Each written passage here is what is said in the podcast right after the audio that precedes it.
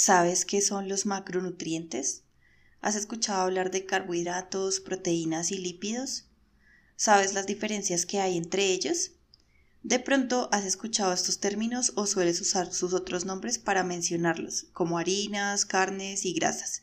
Sin importar cómo los conozcas, en el episodio de hoy te voy a contar qué son los macronutrientes, cuál es su importancia y cómo deberíamos consumirlos según las recomendaciones nutricionales generales.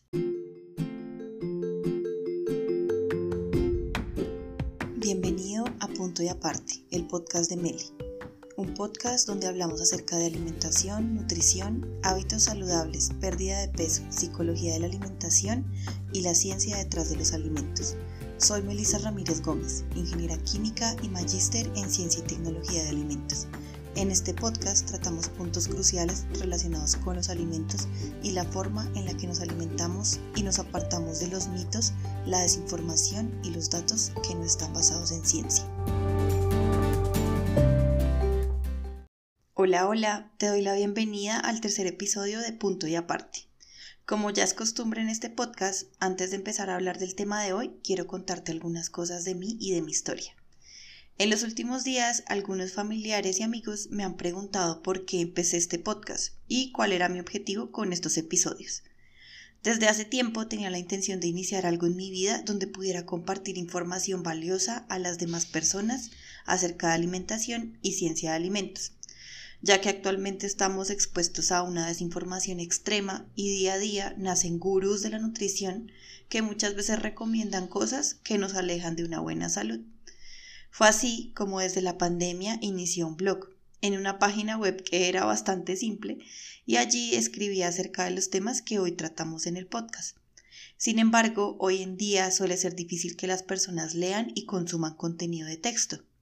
Luego de esto pensé en las redes sociales, pero de verdad te lo confieso y es que soy algo tímida para ponerme frente a una cámara y grabarme, Así que pensé en el podcast como una posibilidad donde las personas pudieran obtener la información de manera fácil y pudieran consumirla mientras hacían otras actividades. Debo confesar que al principio grabar y luego escuchar mi voz era raro y chistoso, y continuaba pensando si en realidad era una buena idea. A pesar de esto, y dejando de lado mis miedos, compré un micrófono sencillo y decidí empezar. Tienes que saber que valoro mucho el tiempo de las demás personas. Es por eso que cada vez que escuchas un episodio y dedicas de tu tiempo para estar aquí, me siento profundamente agradecida. Así que bienvenida o bienvenido y no olvides que puedes encontrarme en Instagram como blog.d.meli. No siendo más, empecemos con este episodio.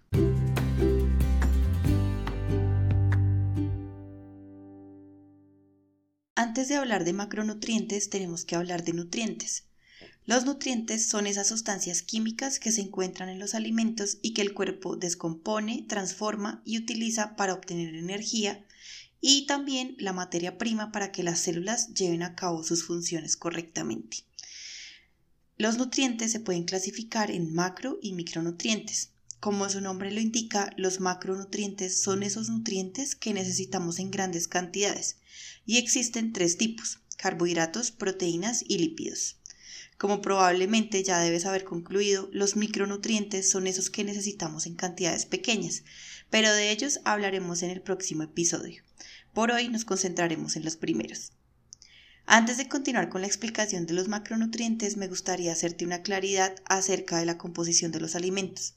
Normalmente pensamos que los alimentos están compuestos en su totalidad por alguno de estos macronutrientes. Por ejemplo, decimos el arroz y la pasta son carbohidratos, o la carne y el pollo son proteína, las aceitunas son grasas, y la cosa no es tan así. De hecho, los alimentos se componen de una mezcla de los macro y micronutrientes. Por ejemplo, el arroz, además de tener carbohidratos, también tiene proteínas, grasas y fibra. Lo mismo con los demás ejemplos. Ahora que sabes esto, empecemos con los carbohidratos.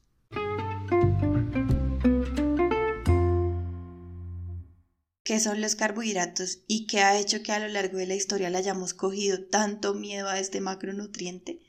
Probablemente los conoces como las harinas y si alguna vez has estado en dieta es casi seguro que te hayan restringido su consumo. Los carbohidratos son la fuente más abundante y económica de energía. Cada gramo de este macronutriente aporta 4 kilocalorías de energía. Los carbohidratos son biomoléculas que contienen carbono, hidrógeno y oxígeno y se pueden clasificar en monosacáridos, disacáridos, oligosacáridos y polisacáridos según el número de azúcares sencillos o monosacáridos que tengan. Para que nos ubiquemos un poquito dentro de los términos más usados cuando hablamos de carbohidratos, te puedo mencionar que la glucosa es un monosacárido y es la principal fuente de energía de nuestro cuerpo. En realidad, la glucosa es el combustible de nuestras células. Más adelante hablaremos de ello, pero básicamente cuando comemos nuestro cuerpo lleva a cabo un montón de procesos para transformar lo que ingerimos en glucosa y luego la insulina, que es una hormona que funciona como una llave para abrir la puerta por donde entran las cosas a las células, hace que la glucosa pueda ser aprovechada por las células. Pero bueno, no nos desviemos. Dentro de los carbohidratos también podemos encontrar aquellos que nuestro cuerpo no digiere y son llamados carbohidratos complejos o fibra dietaria. Más adelante dedicaremos todo un episodio para hablar de fibra, ya que es súper importante nuestra alimentación. Probablemente en este momento te estás preguntando, ¿y el azúcar qué es? ¿Es un carbohidrato o qué? Precisamente la sustancia que conocemos como azúcar o sacarosa es un disacárido formado por dos monosacáridos, la glucosa y la fructosa. Y aquí un paréntesis pequeño, la fructosa es el tipo de azúcar simple que encontramos en las frutas. Volviendo un poco a esos momentos en los que hemos intentado hacer dieta y hemos restringido el consumo de los carbohidratos, en realidad lo hemos hecho porque al dejar de comerlos se la ponemos más difícil al cuerpo para conseguir esa glucosa que necesitan las células. Es decir, al cuerpo le toca acudir a las proteínas y a los lípidos o a lo que sea que nosotros comamos para conseguir energía. Puede que todo esto sea mucha información, pero es una gran introducción para lo que hablaremos en los próximos episodios.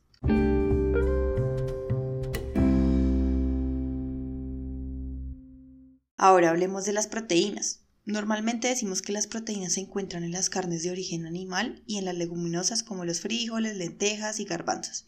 Pero las proteínas son mucho más que eso. Las proteínas son macromoléculas que desempeñan un montón de funciones en nuestras células.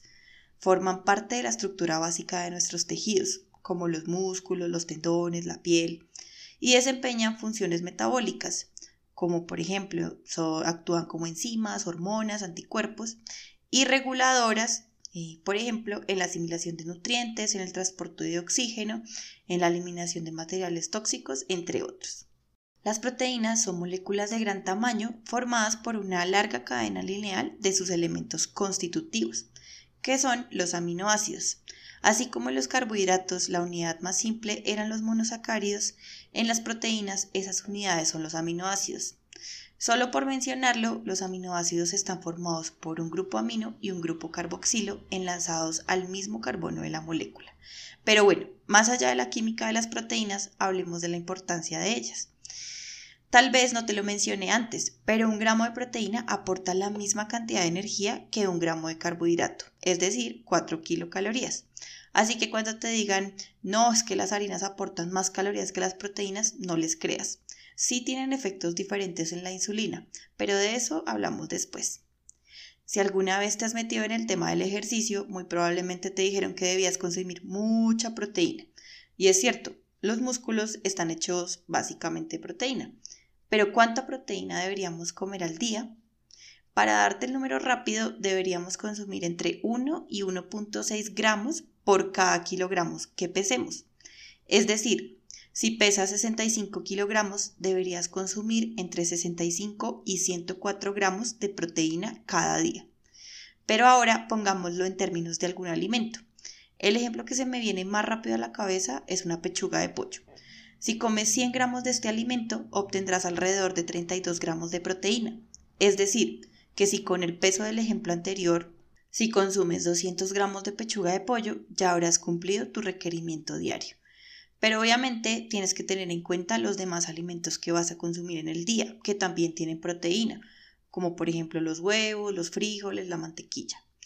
Entonces, cuando hablemos de proteína, no te concentres únicamente en las carnes de origen animal, sino piénsalo como el macronutriente que hace parte de un gran grupo de alimentos.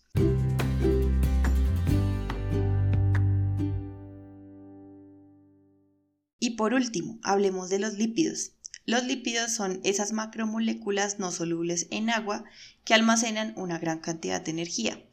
Para que conozcas el dato, cada gramo de un lípido aporta cerca de 9 kilocalorías, es decir, más del doble que los carbohidratos o las proteínas. Los lípidos constituyen las membranas biológicas, protegen algunas partes del cuerpo y son fundamentales en el metabolismo y el funcionamiento del cuerpo. Estos se clasifican en triglicéridos, fosfolípidos y esteroles. Hoy nos vamos a concentrar en los primeros. Dentro de los triglicéridos encontramos las grasas y aceites. Y no nos confundamos con, los triglicéridos que mencionamos acá con esos exámenes médicos que nos hacen de sangre de vez en cuando y nos dicen que tenemos alto o bajo los triglicéridos. Luego hablaremos de los efectos de los alimentos en este tipo de indicadores, pero por ahora concentrémonos en los triglicéridos como una de las clasificaciones de los lípidos. Las grasas y aceites hacen parte de los triglicéridos. Las grasas son aquellas que son sólidas a temperatura ambiente y los aceites son líquidos. Si hablamos de lípidos tenemos que hablar de ácidos grasos. Los ácidos grasos formados por una cadena abierta de carbonos y en un extremo se ubica un grupo carboxilo y en el otro un grupo metilo, hablamos de ácidos grasos. Pero de nuevo, más allá de su composición molecular, hablemos de la importancia de los lípidos. Tal vez has escuchado que dicen grasa saturada o insaturada. Esta clasificación viene a nivel molecular, ya que los ácidos grasos pueden diferenciarse por la longitud de su cadena, el número de enlaces dobles y el nivel de saturación. Sin ponernos muy técnicos, cuando hablamos de nivel de saturación, podemos clasificar los ácidos grasos en saturados, es decir, con enlaces sencillos, los monoinsaturados, que tienen un doble enlace, y los poliinsaturados, con dos o más enlaces dobles. Para resumir y no hacer el cuento largo, los ácidos grasos que se recomienda consumir son los monoinsaturados y los poliinsaturados, que podemos encontrar en el aceite de oliva, el salmón, las nueces y semillas. Dentro de estos están el omega 3 y el omega 6. Los saturados son los que encontramos en las carnes de origen animal y en algunos aceites como el de coco. Y sí, tal vez has escuchado que el aceite de coco es súper recomendable, pero la mayoría de su composición es grasa saturada y no hay evidencia científica de que verdaderamente sea saludable. Las grasas saturadas suelen vincularse con problemas cardiovasculares y otras enfermedades crónicas, pero hoy no andaremos en ello.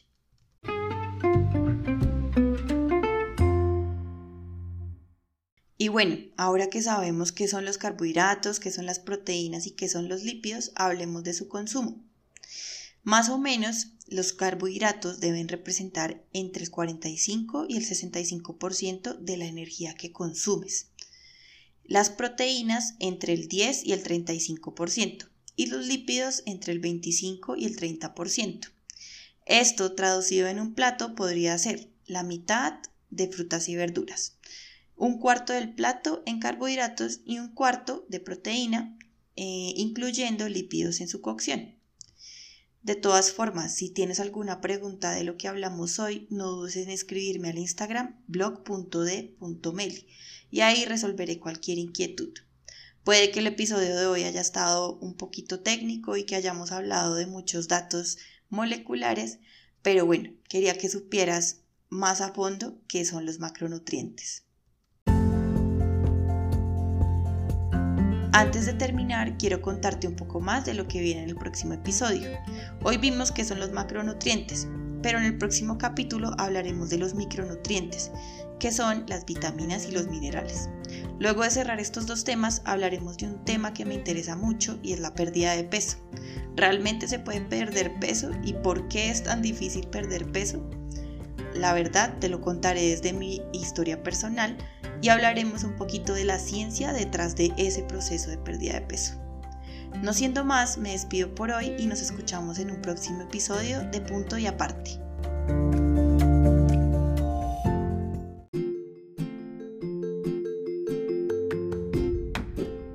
Gracias por el tiempo que dedicaste para escuchar este episodio. Espero que la información sobre la que hablamos hoy haya sido útil para ti. Si disfrutaste este episodio, no dudes en compartirlo con tus familiares y amigos, además de calificar el podcast en la aplicación que utilizas para reproducirlo. Nos vemos en un próximo capítulo y recuerda vivir un día a la vez, conectar con tu cuerpo y disfrutar del camino que estás recorriendo.